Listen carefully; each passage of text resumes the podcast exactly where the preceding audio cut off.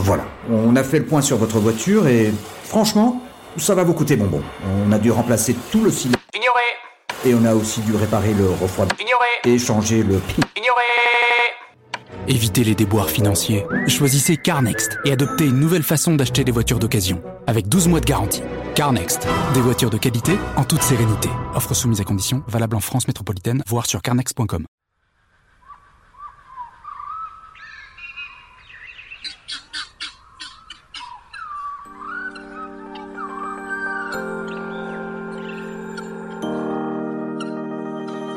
moi, je peux rentrer dans cet enclos. euh, on le fait régulièrement avec Guillaume hein, pour aller nettoyer, entretenir, etc.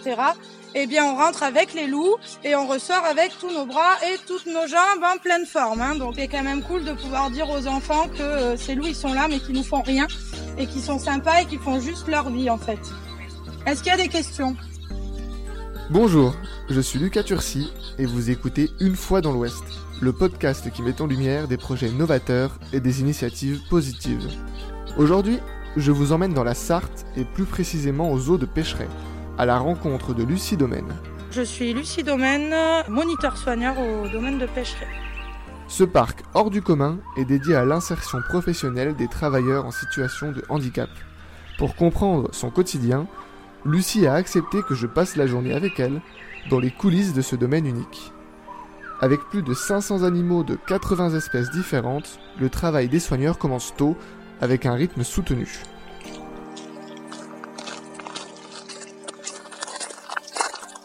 Toutes les journées sont très différentes, ça va dépendre énormément des animaux et des travailleurs avec lesquels on travaille. Mais en gros, euh, sur une journée classique, on va d'abord faire un tour de sécurité du parc pour pouvoir euh, l'ouvrir euh, aux travailleurs et aux visiteurs. Ensuite, euh, ça va être tous les petits soins, euh, les biberons, euh, les petites choses comme ça, les petits traitements des animaux. Donc là, vous avez des, bébés au biberon, c'est ça Oui, ouais, on a trois chevreaux, euh, quatre chevreaux et un alpaga. Qui, euh, qui ont eu euh, soit la maman n'avait pas de lait, soit la maman est décédée, euh, et du coup, bah, faut tous les jours nourrir tout ce petit monde. Et ils sont nés il y a combien de temps? Alors, euh, les chèvres, elles ont entre, enfin, autour de entre 3 et 5 mois, et l'alpaga, il a une, enfin, quasi deux semaines là maintenant. Voilà.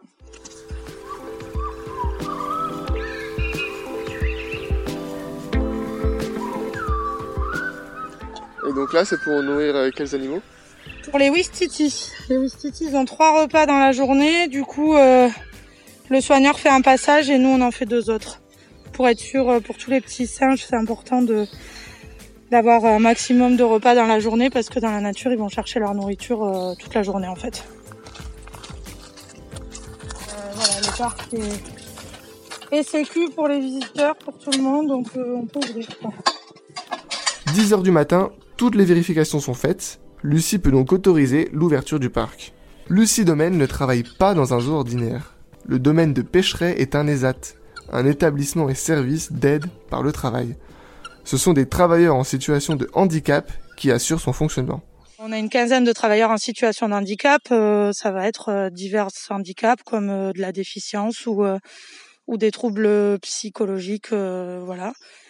Euh, leur rôle, eh ben, ils font vraiment le métier qu'un soigneur fait dans n'importe quel parc, hein, sauf qu'on va adapter euh, le temps de travail, euh, la difficulté, les outils.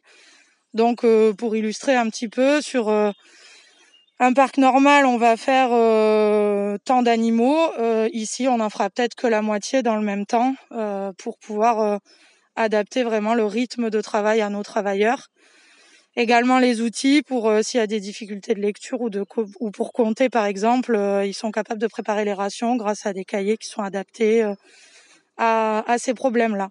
Donc voilà, on va vraiment tout adapter et euh, il n'y a pas de de cas. euh, Enfin, chaque chaque travailleur a ses difficultés et on va adapter en fonction des difficultés de chaque travailleur le travail qu'ils vont faire et puis la charge également, le rythme, tout va être adapté à chacun en fait. Être à la fois soigneuse et monitrice dans un zoo, c'est beaucoup de travail. Malgré tout, Lucie Domaine ne regrette pas du tout son arrivée à Pêcheret il y a trois ans. Forcément, il y a tout l'aspect médico-social qu'on trouve nulle part ailleurs et qui est une vraie richesse. Après, on est dans un cadre très naturel, des forêts dans lesquelles on a mis des enclos, des animaux.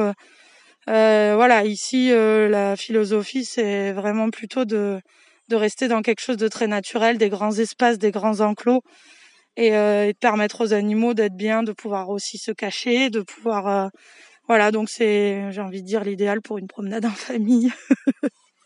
Et euh, dans votre travail quotidien, c'est quoi la, partie que, vous préférez euh, euh, ou que vous appréciez le plus Ou alors les animaux avec qui vous préférez travailler Ou alors si c'est plutôt le contact humain justement avec les travailleurs, euh, qu'est-ce qui est le plus, le plus agréable au quotidien? Eh ben, c'est de mêler les deux en fait. c'est euh, c'est ce contact, pouvoir apporter un soutien à ces travailleurs, pouvoir leur permettre de faire un métier qui est accessible que ici à Pêcheret pour eux. Euh, et puis ben oui, mon premier métier de cœur c'est le métier de soigneur animalier, donc euh, travailler avec les animaux au quotidien c'est voilà c'est c'est aussi un vrai atout et mêler les deux ben voilà pouvoir leur apprendre, leur permettre euh, à ces travailleurs handicapés de de faire ce métier-là que j'affectionne beaucoup, ben c'est c'est tout bénef pour moi. Après mon petit coup de cœur moi au niveau des espèces c'est les bisons d'Europe. Euh, avec lesquels on, travaille au quotidien. Quoi. Le contact avec le public fait aussi partie du quotidien de la soigneuse.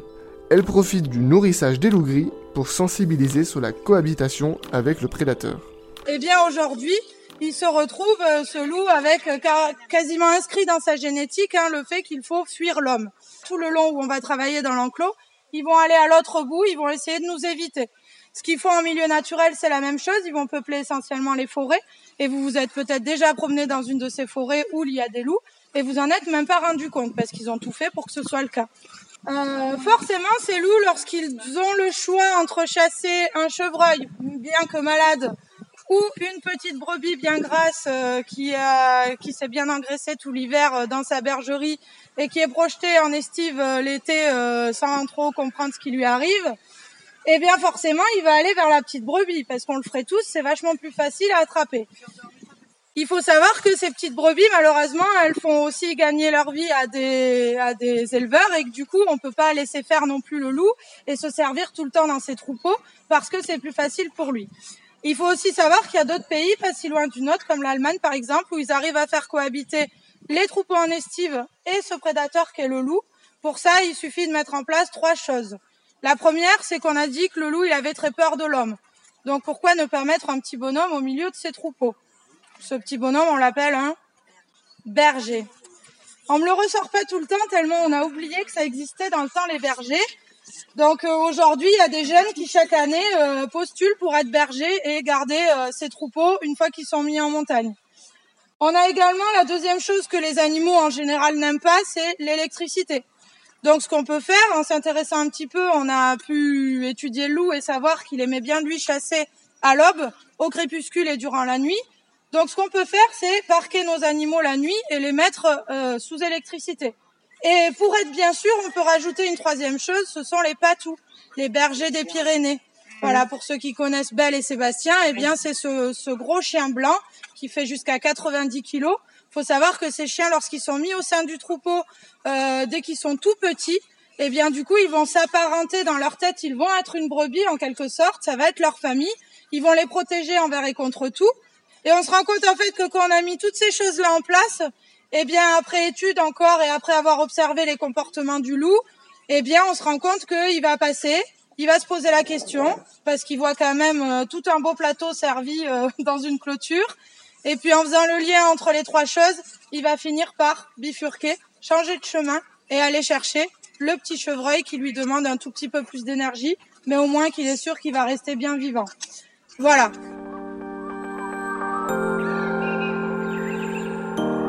La journée de Lucie est loin d'être finie. Un métier qui demande polyvalence et adaptation.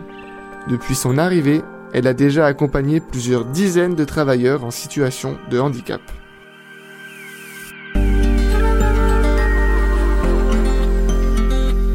Retrouvez cet épisode ainsi que nos autres productions sur le mur des podcasts et aussi sur notre application Ouest France. N'hésitez pas à nous mettre 5 étoiles si vous avez aimé ce programme.